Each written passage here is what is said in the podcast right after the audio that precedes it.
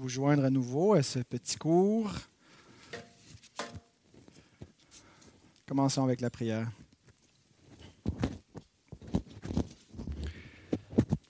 Notre bon Père céleste, c'est euh, en toi que nous nous confions ce matin. C'est toi que nous voulons adorer en esprit et en vérité. Au travers du Fils que tu as donné pour que ton Église puisse euh, être fondée sur terre, pour te racheter un peuple qui t'appartienne. Et c'est l'histoire de ce peuple que nous voulons étudier ce matin. Et non seulement étudier, mais continuer. Nous faisons partie, Seigneur, de cette lignée de fidèles, cette lignée rachetée depuis le Jardin d'Éden, Seigneur, euh, cette grande lignée de la postérité de la femme, euh, de ceux qui sont en Christ. Et merci de ce qu'on peut appartenir à ce peuple, de ce qu'on peut avec ce peuple venir te louer, t'adorer. Te prions que tu puisses bénir le temps qu'on va prendre ce matin à étudier l'histoire de l'Église et spécifiquement du catéchisme de Heidelberg et que tu prépares nos cœurs pour le culte qui va suivre. Et c'est dans le nom de Jésus-Christ que nous te prions. Amen. Alors, dans la dernière session, euh, on avait vu le Concile de Trente qui a terminé en l'an 1563. Et l'année 1563, c'est aussi une autre date importante dans l'histoire de l'Église puisque c'est l'année de publication du catéchisme de Heidelberg. Alors vous voyez qu'on est dans une ère de confessionnalisation euh, la, foi catholique se précise par opposition à la réforme. Euh, les différentes branches euh, protestantes également se confessionnalisent, se, définissent les unes par rapport aux autres. Et donc, le catéchisme d'Aldelberg, c'est certainement l'un des documents les plus importants que la réforme nous a légués. Je pense qu'en termes de diffusion et de popularité dans le, monde. Euh, le catéchisme arrive juste derrière le voyage du pèlerin.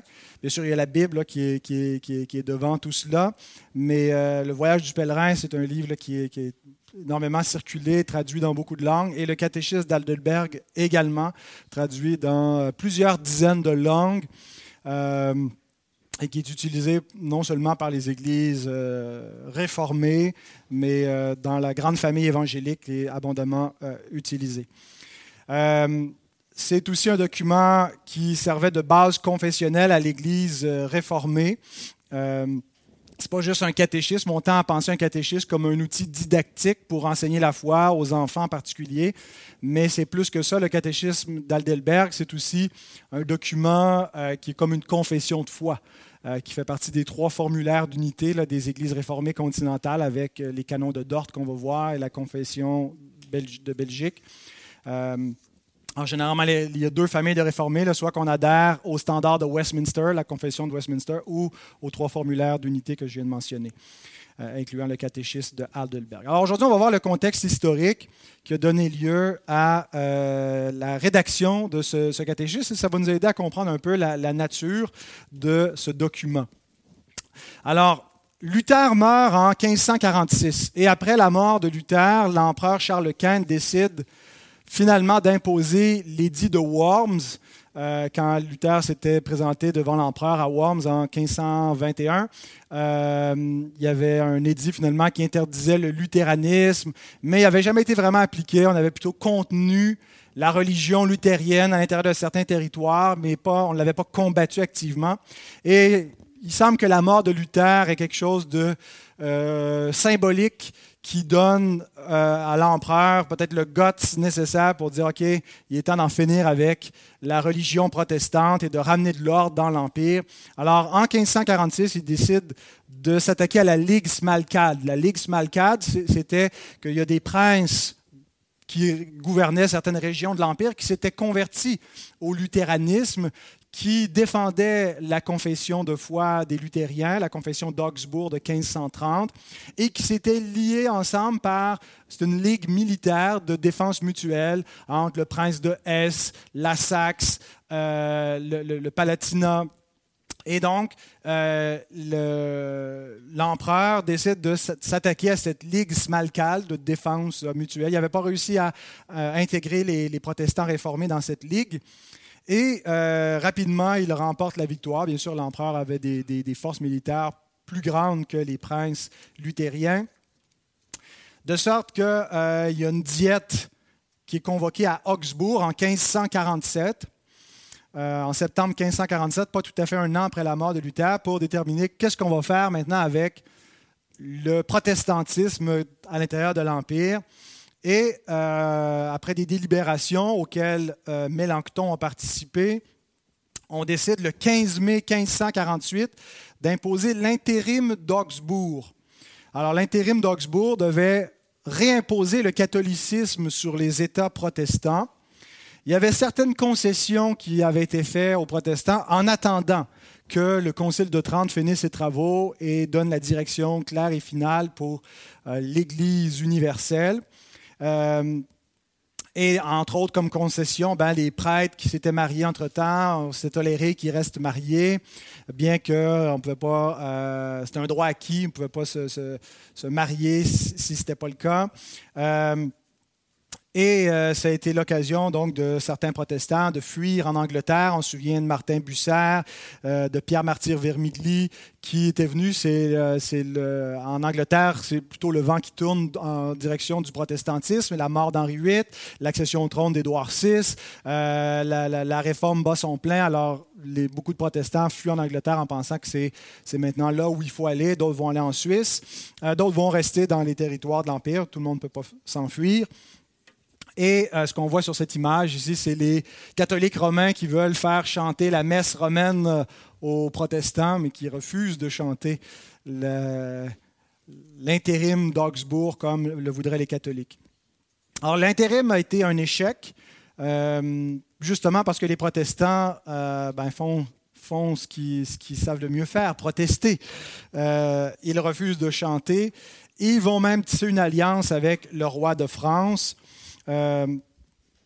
de mémoire, il me semble c'est Henri II à cette époque-là, qui a pour euh, ennemi naturel l'empereur euh, Charles Quint. il y a des troubles, beaucoup d'agitation à l'intérieur de l'Empire. Il n'y arrivera pas, l'empereur, finalement, à éteindre le protestantisme. et même, il a failli être capturé et emprisonné. alors, devant la menace, devant l'agitation, Charles Quint est obligé de négocier la paix d'Augsbourg, ce qu'on appelle euh, donc un, des premiers traités de paix pour euh, qu'il y une, tolérance mutuelle entre catholiques et protestants, une reconnaissance officielle de la part de l'Empire qu'il euh, y ait plus qu'une confession chrétienne qui soit tolérée. Donc la paix d'Augsbourg est signée par Charles Quint le 25 septembre 1555.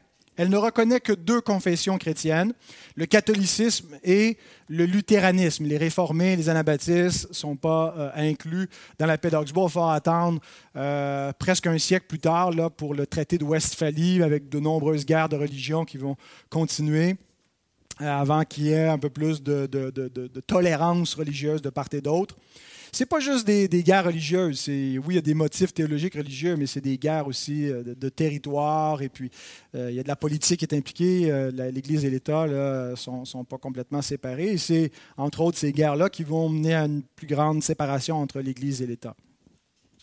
Donc, les deux religions, le catholicisme et le protestantisme luthérien, sont autorisés, mais ça ne veut pas dire que chaque individu peut choisir la religion qu'il veut. Euh, la façon que la, paix d'Augsbourg fonctionne, c'est que euh, la, formule en latin, c'est cuius regio eius euh, religio, c'est-à-dire celui qui règne sur la région décide de la religion. Alors, si vous êtes dans une région où il y a un prince catholique, ben, la religion, c'est le catholicisme. Si c'est un prince luthérien, la religion, c'est le protestantisme. Vous pouvez immigrer si vous n'êtes pas satisfait de la religion pour changer de territoire. Euh, il était euh, convenu aussi que si un prince en cours de route changeait lui-même de religion, ben, il pourrait abdiquer du pouvoir pour qu'il y ait plus de continuité, de stabilité à l'intérieur des territoires définis, mais que les princes déjà convaincus de la réforme euh, soit, puissent être autorisés dans cette direction-là. Alors, c'est l'ère de la confessionnalisation. Euh, les territoires commencent à être définis selon des confessions chrétiennes particulières. Euh, Et ça coïncide aussi avec l'abdication de Charles Quint après la paix d'Augsbourg. Charles Quint est usé, usé du pouvoir. Il n'y a pas que euh, le conflit avec les protestants, il y a les Turcs qui attaquent euh, au sud-est de son empire. Euh, il y a toutes sortes de conflits, il y, a, plusieurs couronnes à porter en même temps. Alors, il abdique, il divise ses, ses, territoires qu'il relègue entre son fils, son frère, et va terminer sa vie dans un monastère en Espagne euh, et donc euh, finit comme un, pieux catholique, mais usé et amer. Alors, parmi ces euh, différentes régions et provinces de l'Empire, une qui est au cœur de l'histoire du catéchisme d'Aldelberg, c'est le Palatinat. Donc, le Palatinat est un des territoires qui occupe une place d'importance parmi les différentes provinces impériales en raison de la fonction particulière de l'électeur du Palatinat. Vous savez que l'empereur n'est euh, pas juste nommé par euh, succession naturelle, c'est le fils, de, c'est pas juste des dynasties comme on a dans certaines monarchies où quand le, père meurt, c'est le fils aîné qui prend la place.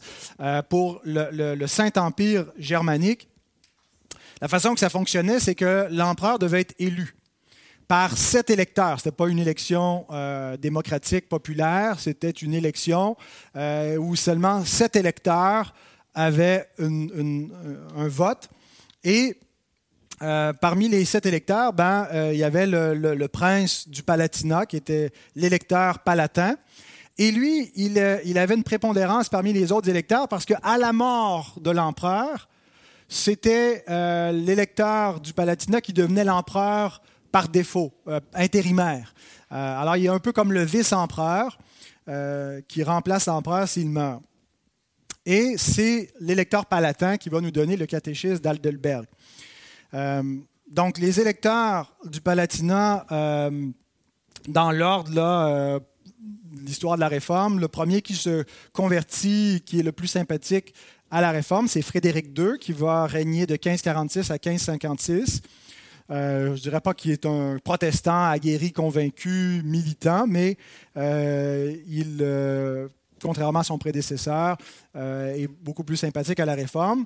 Il est suivi par Othon Henri, qui va régner de 1556 à 1559. Donc un court règne, mais lui, il encourage clairement la réforme protestante. Il veut des réformes spirituelles, il veut des pasteurs mieux formés. Mais c'est son neveu, Frédéric III, dit le pieux, euh, qui va être là de 1559 à 1576, à qui l'on doit le catéchisme de Heidelberg. Donc, il poursuit dans la veine de son oncle les réformes, euh, et lui, il est très intéressé à la théologie. Hein, c'est un électeur théologien, si on, peut dire.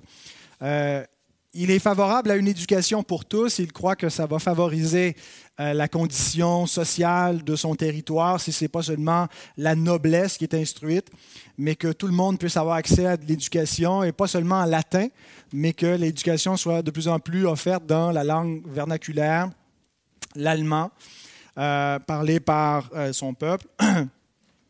Et il croit donc que le meilleur outil pour donner une éducation euh, spirituelle à la jeunesse et dans les écoles du Palatinat, ben, c'est quoi de mieux que d'avoir un catéchisme. Alors, euh, un catéchisme, c'est un outil qui a été utilisé de tout temps. Je pense que les principes derrière euh, le catéchisme, on les retrouve dans l'Écriture quand l'Éternel dit à son peuple d'Israël d'instruire leurs enfants quand ils vont, euh, ils vont demander qu'est-ce que, qu'est-ce, c'est quoi la pratique, par exemple, de la Pâque et qu'ils n'auront pas vu les signes qui se seront produits en Égypte. Donc, de leur raconter toute l'histoire et de les instruire dans la loi de l'Éternel. Euh, et donc, catéchiser veut dire finalement de transmettre la foi euh, à nos enfants et d'utiliser donc des, des, outils didactiques pour le faire. Et de tout temps, l'Église a eu des formes catéchitiques. Euh, les, cours de membriété des églises du premier siècle, ben, c'était hein, les catéchumènes. Ce n'était pas nécessairement des questions-réponses, mais c'était euh, pour mettre en pratique ce que Jésus nous a dit dans Matthieu 28, allez, faites de toutes les nations des disciples et enseignez-leur tout ce que je vous ai euh, prescrit. Et donc, Frédéric III voit l'importance d'utiliser un catéchisme. Ça permet en même temps une uniformité théologique à l'intérieur de son territoire. Ce n'est pas chacun, à partir de la Bible, va enseigner ce qu'il veut, mais qui est si vous voulez, un enseignement autorisé. et donc, il demande, il va demander éventuellement qu'il y ait un nouveau catéchisme. Mais voici comment ce prince est devenu, est passé de luthérien à réformé. Parce que le catéchisme d'Aldelberg, qui est un catéchisme qui est euh, identifié à l'héritage de la réforme réformée, non pas luthérienne, est quand même né dans un territoire luthérien. Alors voici ce qui s'est passé. Euh, donc, au cœur du Palatinat, il y a la ville de Heidelberg, qui est la capitale. Euh, et au cœur d'Aldelberg, il y a l'université de Heidelberg. À l'université d'Aldelberg, euh, la faculté professorale est divisée. Euh, d'un côté, il y a une faculté de persuasion luthérienne, mais même elle, les luthériens sont divisés en deux clans. Il y a les gnésio-luthériens et les philippistes. Et il y a aussi sur la faculté de théologie des gens de persuasion plutôt calvinistes, réformés, plutôt du côté suisse. Et donc, euh, mais pour comprendre la, division à l'intérieur des, luthériens, c'est vraiment important de voir qu'après la mort de Luther, il y a deux clans qui se disputent son héritage théologique, comme c'est souvent le cas, comme on voit par exemple dans l'islam, entre les, les, quoi, les sunnis, les chiites. Euh, les, alors, il y, a, différents clans qui clament être fidèles à euh, l'héritage de Luther. Et donc, d'un côté, on a les gnésio-luthériens, qui vient du grec, Gnésios, qui veut dire vrai, authentique. Alors, ils se, se qualifient comme les vrais luthériens, les purs et durs, qui n'ont pas modifié l'enseignement original de Martin Luther. Et de l'autre côté, on a les philippistes, qui seraient la pensée de Luther, mais filtrée par Philippe Mélenchon. Euh, donc, Philippe Mélenchon, 1497 à 1560, un peu plus jeune, euh, presque d'une quinzaine d'années de, Luther, mais qui va lui succéder, qui, continue, qui est là après sa mort, qui continue à influencer euh, la, foi protestante luthérienne. Alors, le, Mélenchon a modifié la pensée de Luther au moins sur deux thèmes importants. D'abord, il n'était pas un partisan farouche de la position de Luther sur le serf-arbitre. Vous vous souvenez quand Luther s'en est pris euh, a fait un peu d'escrime avec Erasme par écrit euh, dans son traité où il répond aux attaques d'Erasme sur l'enseignement de Luther. Euh, et Luther publie son Cerf arbitre dans lequel il présente une conception de la dépravation totale et radicale de l'homme euh, et d'une nécessité de l'intervention divine par une main souveraine si Dieu convertit pas l'homme, il n'y a rien à faire. Euh, et donc, euh, Luther présente vraiment une vue d'un déterminisme où Dieu euh, endurcit le cœur de Pharaon comme il le veut et doit prédestiner les hommes. donc, il croit à la double élection, une élection à la perdition et une élection au salut. Et Mélenchon a toujours gardé une petite tendance érasmienne. Quand le, traité d'Erasme arrive à Wittenberg sur le, libre arbitre, euh, Mélenchon croit que c'est vraiment quelque chose de super et qui va. Euh, que Erasme est de leur côté. Il n'y a pas, euh, il a pas la, même perspective que Luther sur l'enjeu, alors que Luther considère que c'est vraiment une attaque sur sa, position, le, traité d'Erasme. Ça, c'est le premier point où, Luther, où, où Mélenchon s'éloigne de Luther. Et le deuxième point, qui va être plus significatif dans le code du catéchisme d'Aldelberg, c'est l'Eucharistie. Euh, bon, on se souvient comment Luther va se battre bec et ongle pour défendre l'idée de la présence réelle du corps de Christ dans les éléments. Euh, mais Mélenchon défendait cette position initialement.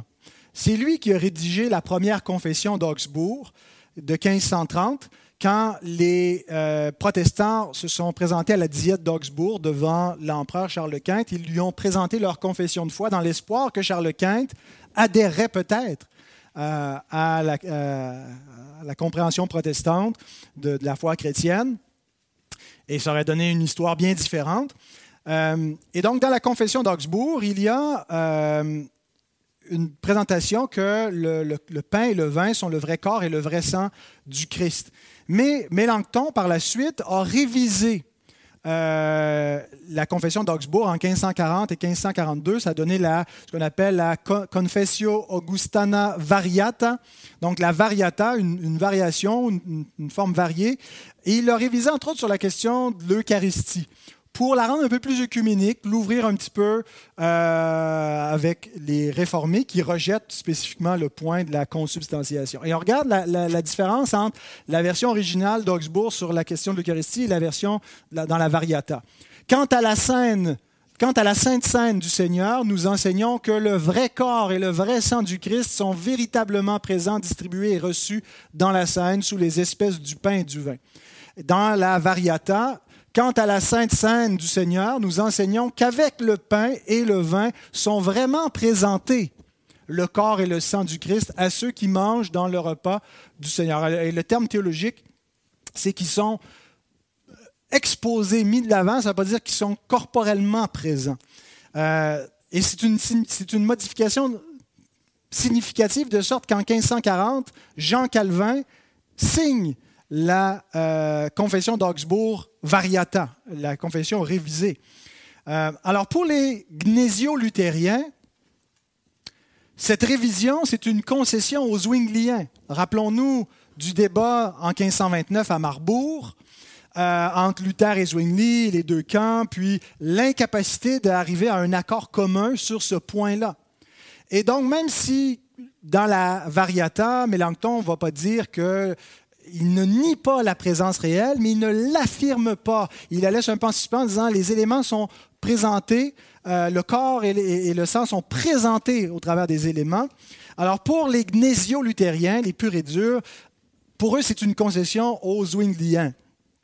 Et donc, euh, eux, ils sont clairs dans leur, leur confessionnalisme, les gnésio-luthériens, ils spécifient qu'ils adhèrent, qu'ils adhèrent à la confession d'Augsbourg non altérée, l'original. Euh, ils mettent de l'avant la dépravation totale, la, prédestination, euh, et les gnésio-luthériens vont avoir plus d'influence. Aujourd'hui, il n'y a plus tellement de philippistes parmi les luthériens qui continuent. La plupart des gens sont plutôt dans la lignée des gnésio-luthériens. On pourrait comparer ça avec la division à l'intérieur des réformés entre les, arminiens et les calvinistes. Euh, les Arméniens ont été en minorité, ils ont été exclus au synode de Dort, qu'on verra dans le prochain cours, euh, et n'ont pas eu beaucoup d'influence. Ça a été un peu le même cas avec les philippistes. Mais à l'origine, euh, l'influence philippiste va être déterminante pour la question du catéchisme d'Aldelberg où on arrive. Les, donc, les gnésio-luthériens sont plus influents dans les paroisses, tandis que les philippistes, c'est plus un mouvement intellectuel, universitaire. Euh, les gnésios sont plutôt le camp conservateur, les autres vont plutôt tendre éventuellement vers le libéralisme, euh, mais donc les gnésios vont être plus influents. Et donc ça nous amène à Heidelberg, dans le Palatinat, sous le règne de euh, Frédéric III, où on a avec en toile de fond cette tension dès la mort de Luther, où son héritage est divisé entre les Gnésio et les Philippistes. On a ça en toile de fond. Et là, on a un conflit qui arrive dans le cœur de cette faculté euh, de Heidelberg, avec comme chef de file le représentant du camp euh, gnésio-luthérien, Tilman Eschusius, qui est professeur de théologie à l'université d'Heidelberg, qui est prédicateur à la cathédrale du Saint-Esprit, qui est l'église principale euh, de euh, Aldelberg, euh, qui est un gnésio-luthérien convaincu, euh, qui attaque Calvin dans ses écrits. si vous lisez l'institution chrétienne, Calvin le mentionne, il s'attaque à lui dans l'institution chrétienne, Eschusius.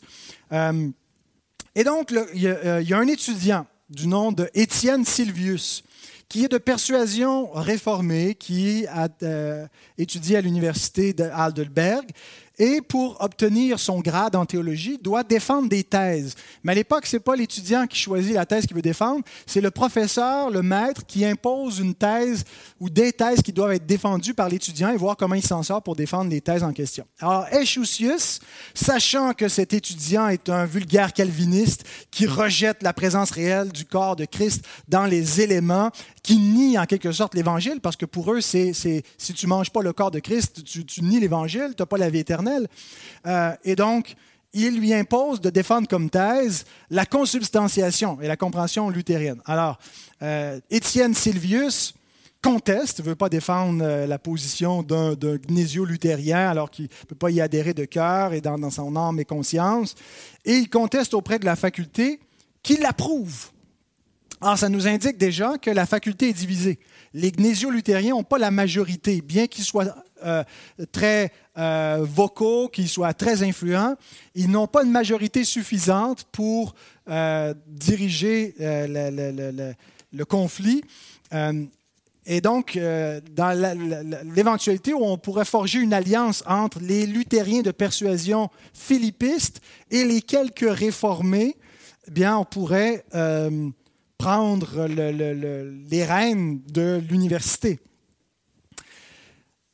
Après le conflit avec Silvius, il y a un deuxième conflit entre Tillman Echusius et un diacre de l'Église, Wilhelm Klebitz, qui est aussi étudiant euh, et qui est ouvertement réformé ou calviniste sur la question du repas du Seigneur.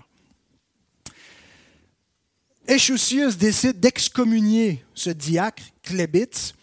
Euh, ça prend une telle ampleur que l'électeur, Frédéric, doit intervenir et il annule l'excommunication. Et vous devez savoir que l'empereur, pas l'empereur, pardon, l'électeur, Frédéric, est de sympathie philippiste. Il est plutôt de, de ce camp-là, il n'est pas à l'aise avec la position de la présence réelle du corps de Christ dans les éléments.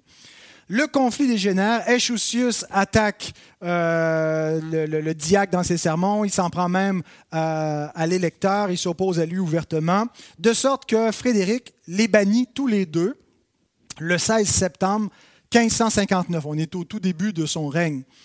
Euh, alors, ça augure, mal pour les gnésio-luthériens à Heidelberg, parce que là, eux viennent de perdre leur leur, leader, Echusius, qui viennent débarquer, tandis que l'autre, les réformés ont perdu un simple diacre qui n'était pas encore gradué en théologie. Euh, et Frédéric prend la question extrêmement au sérieux. Euh, il va étudier la question. Lui-même avait été converti du catholicisme, était un pieux catholique converti euh, par l'influence de sa femme, la pieuse Marie Brandebourg qui était une, luthérienne, euh, plutôt gnésio-luthérienne, mais c'est par l'influence de sa femme, donc, qu'il est devenu un protestant. Et dans le conflit, il avait demandé euh, l'avis de Mélenchon. Euh, et puis donc, Mélenchon avait écrit une lettre pour disqualifier, le, je pense que ça s'appelait le jugement qui tombait sur Echusius. Et donc, l'électeur prend vraiment à cœur cette, question-là, il l'étudie à fond, il, en perd le sommeil, jour et nuit pense à cette question-là, il doit se positionner dans euh, sa conviction théologique. Qu'est-ce qu'il croit concernant la présence euh, du corps de Christ dans les éléments? Et il y a un, débat qui est présenté devant lui. Euh, il a de plus en plus en aversion la position de la consubstantiation, la position des gnésio-luthériens. Euh, on voit son penchant lors, d'une conférence entre les princes luthériens à Naumbourg en janvier 1561. Euh, les, princes luthériens, qui étaient les premiers signataires de la confession d'Augsbourg, il en restait seulement deux de vivants à ce moment-là. Alors, les princes disent que ce serait le temps qu'on convoque une nouvelle euh, convention pour qu'on puisse signer à nouveau la confession d'Augsbourg. Alors, la plupart voulaient signer l'original de 1530, euh, mais Frédéric demande qu'on puisse adopter plutôt la variata, faire plus de place pour les philippistes, les gens de d'autres Alors, on voit déjà où il s'enligne. Et il a fini finalement par rejeter complètement la position luthérienne euh, pour adopter la position calviniste. Euh, c'est-à-dire que le corps et le sang du Christ ne sont pas corporellement présents. On est, euh, ils sont représentés dans le pain et le vin, mais c'est par le Saint-Esprit qu'on est en communion avec le vrai corps et le vrai sang du Christ dans le ciel, euh, mais non pas sur la terre. Et la chair du Christ ne peut pas être omniprésente. On ne croit pas à la communication des idiomes, comme le disent les, luthériens, que les, ce qui est propre à la nature divine se communiquerait à la nature humaine, de sorte que Jésus aurait une nature humaine omniprésente, ce qui vient transgresser le, concile de Constantinople, qui dit que les deux natures du Christ existent sans mélange, sans confusion, euh, qu'il y a une communication entre les idiomes, mais que ce qui est propre à une nature doit rester propre. Et donc, une nature humaine ne peut pas être omniprésente, ça contredit. Alors, Jésus n'a pas une, troisième sorte de nature qui serait mélange humain, mélange divin. Il est et Dieu à la fois dans deux natures distinctes, sans confusion. Euh, et de sorte que la façon qu'on est en communion avec le Christ humain, ben, c'est par le biais de sa nature divine et du Saint-Esprit qui euh, le rend omniprésent et nous permet d'être en communion avec un homme. On est vraiment en communion avec le Christ homme. Quand on mange la scène, on est en communion avec le Christ céleste, mais pas parce que le, pain a été transsubstantié ou consubstantié. Alors, c'est la position qu'il adopte. Euh, et à partir de là, la réforme dans le Palatinat prend vraiment une orientation calviniste. Euh, les formes du culte, on s'oriente beaucoup plus vers des formes épurées, moins de...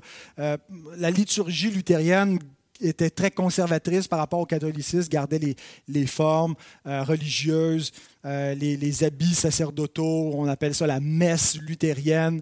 Euh, et donc, même si on change un peu l'interprétation, que, Luther ne voyait pas ça comme un sacrifice, la messe, mais comme un don que Dieu fait, non pas comme un don que l'Église fait à Dieu en élevant le sacrifice de Christ le Palatinat prend une orientation calviniste à partir de là, avec l'arrivée de nouveaux théologiens, Caspar Olevianus, Zacharias Ursinus, euh, qui ne sont pas identifiés à l'héritage luthérien, mais davantage à l'héritage réformé.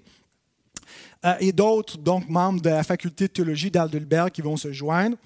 Euh, et là, on a une alliance entre les luthériens de tendance philippiste et les réformés, et ils reçoivent le mandat d'écrire un nouveau catéchisme, qui sera euh, principalement l'œuvre de Ursinus, mais euh, Olevianus a probablement également participé. Il y a des débats à savoir, c'est la main de qui surtout qu'on voit, mais c'est euh, la plupart s'entendent aujourd'hui pour dire que Ursinus est l'auteur principal du catéchisme de Heidelberg.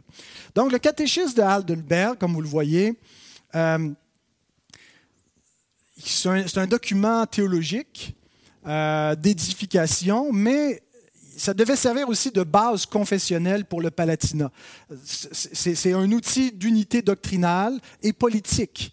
Euh, il faut que les, les, ministres du culte dans les paroisses qui étaient euh, anciennement catholiques sont devenus luthériens, luthériens, tout le monde soit à la même page. Donc, on a un outil ici pour uniformiser la théologie et l'enseignement. Il va servir pour instruire la jeunesse du Palatinat dans la doctrine chrétienne euh, et euh, les églises donc, de cette région. Ça à la fois pour les écoles et pour les églises. Le catéchisme est donc aussi le fruit d'un compromis entre les luthériens euh, de tendance modérée philippiste et les réformés. Donc, la position sur l'Eucharistie ou sur le repas du Seigneur dans le, catéchisme est clairement une position calviniste. Euh, en échange pour que les philippistes embarquent et signent ce document, euh, la concession que les réformés ont faite, c'est qu'ils ont laissé une doctrine en dehors. Est-ce que quelqu'un sait quelle doctrine est, est laissée de côté? La prédestination. Le catéchisme d'Aldelberg ne met pas de l'avant la prédestination, une doctrine qui est chère et qui est claire dans l'héritage réformé. Mais comme les philippistes étaient plutôt un petit peu érasmiens sur cette question-là, laissez-les de côté, prenez pas position et les philippistes embarquent de sorte qu'on a un compromis, on a une, une position, un sacrement d'un point de vue calviniste et on laisse en suspens la question de la prédestination. Euh, alors, c'est ce qui a permis donc aux deux clans de signer et en même temps d'éloigner les gnésio-luthériens de cet accord euh, philippiste-calviniste. Alors, euh, c'est donc un document œcuménique, mais œcuménique dans le sens que ça rallie des confessions protestantes divergentes. Il n'y a pas de place vraiment pour les catholiques. D'ailleurs, je pense que c'est la question 80 qui, présente la messe comme une maudite abomination. C'est quoi, c'est ça? Une maudite idolâtrie, c'est ça le, terme exact. Euh, mais donc, c'est un peu le, contexte euh, dans lequel le document a vu le jour. Il est publié en 1563 à Heidelberg avec une préface de la main de Frédéric III lui-même, l'électeur, euh, dans lequel il note les points suivants. Il dit que non seulement les gouvernements ont obtenu un devoir de maintenir le bon ordre et la paix sociale sur leur territoire, mais aussi et par-dessus tout, d'exhorter constamment leurs sujets et de les conduire à une pieuse connaissance et à la crainte du Tout-Puissant et de sa sainte parole de salut. Hein, Verriez-vous ça si euh, notre, euh, notre premier ministre François Legault, vous voyez un tel mandat, ça serait un scandale. Mais donc, à l'époque, c'était la conception qu'ils avaient il mentionne aussi dans sa préface que euh, ses prédécesseurs, bien qu'ils ont semé la graine de la réforme dans le Palatinat, les efforts n'ont pas conduit à une vraie récolte spirituelle euh, que plusieurs espéraient, et il donne les raisons suivantes, euh, qu'ils étaient insouciants quant à la doctrine chrétienne, qu'ils étaient sans instruction, sans aucune instruction chrétienne, ou soit sans enseignement systématique, et dans bien des cas, euh, probablement l'ensemble de ces, situations. Euh, ils étaient perplexes devant des questions non pertinentes et sans importance, alors qu'ils devraient se concentrer sur des choses plus centrales. Alors vraiment, Frédéric, qui est appelé le pieux, avec raison. Pour lui, il prenait vraiment à cœur ces questions-là. Et il écrit aussi dans la préface, euh, que si notre jeunesse est instruite et éduquée sérieusement dans la parole de Dieu tôt dans la vie, il plaira sûrement à Dieu le Tout-Puissant de permettre une réforme de la moralité publique et privée et d'accorder un bien-être temporel et éternel. Alors voilà l'origine de ce catéchisme. Euh, c'est une peinture de Heidelberg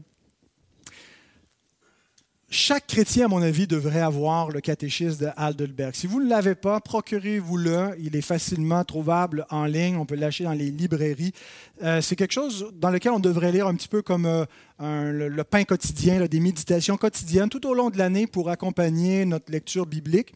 Euh, surtout qu'il a été préparé pour accompagner le culte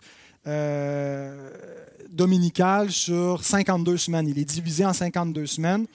Euh, et donc, on peut en faire vraiment un outil de piété personnelle à l'année longue et, continuellement le, euh, étudier la doctrine chrétienne au travers de, ce document. Euh, il est apprécié parmi les chrétiens, en particulier parce que c'est un catéchisme qui est très chaleureux. contrairement, par exemple, au catéchisme de Westminster qui présente la doctrine de manière objective. Hein, quel est le what is the chief end of man? Quel est le, but suprême de l'homme? Le but suprême de l'homme est de connaître Dieu, de le glorifier pour toujours. C'est magnifique. Mais le catéchisme d'Aldelberg, il est plus chaleureux parce qu'il pose des questions à la deuxième personne du singulier et il répond à la première personne du singulier. Par exemple, dans la première question, quelle est ton unique assurance dans la vie comme dans la mort? Et la réponse, c'est que dans la vie comme dans la mort, j'appartiens corps et âme, non pas à moi-même, mais à Jésus-Christ, mon fidèle Sauveur. Par son sang précieux, il a totalement payé pour tous mes péchés et m'a délivré de toute puissance du diable. Il me garde si bien qu'il ne peut tomber un seul cheveu de ma tête sans la volonté de mon Père qui est dans les cieux, et que toutes choses doivent concourir à mon salut. C'est pourquoi, par son Saint-Esprit, il m'assure la vie éternelle et me rend prêt et disposé à vivre désormais pour lui de tout mon cœur. C'est magnifique. Euh, c'est trinitaire, c'est l'ensemble du salut, c'est, l'histoire de la rédemption qui est présentée, l'historia salutis, mais le pactum salutis aussi. On a le, salut d'un point de vue historique, mais d'un point de vue aussi d'application dans la vie de la justification, la sanctification, la préservation finale des saints. Euh, alors voilà ce qu'il faut inculquer à nos enfants, voilà ce qu'ils doivent s'approprier comme assurance. Euh, pas juste leur faire faire une, petite prière de repentance, euh, puis c'est fait, puis c'est terminé, mais de comprendre euh, qu'est-ce que ces paroles veulent dire, de les mémoriser, de les, mastiquer spirituellement pour que ça puisse vraiment descendre dans le cœur et réaliser un bon moment donné, c'est quoi, quoi mon, mon, assurance principale dans, dans la vie? Sur quoi repose ma vie? Qu'est-ce qui me permet de vivre? Qu'est-ce qui me donne l'assurance face à la mort? Euh, donc, c'est un catéchisme qui présente la foi chrétienne de manière très vibrante euh, et qui met de l'avant la doctrine de l'assurance du salut. Et donc, 1563, ça coïncide avec 1563, l'année de la, fin du Concile de Trente, qui nie l'assurance chrétienne. Alors, du côté protestant, on l'affirme et on la déclare comme une, bienheureuse doctrine euh, qu'on doit posséder.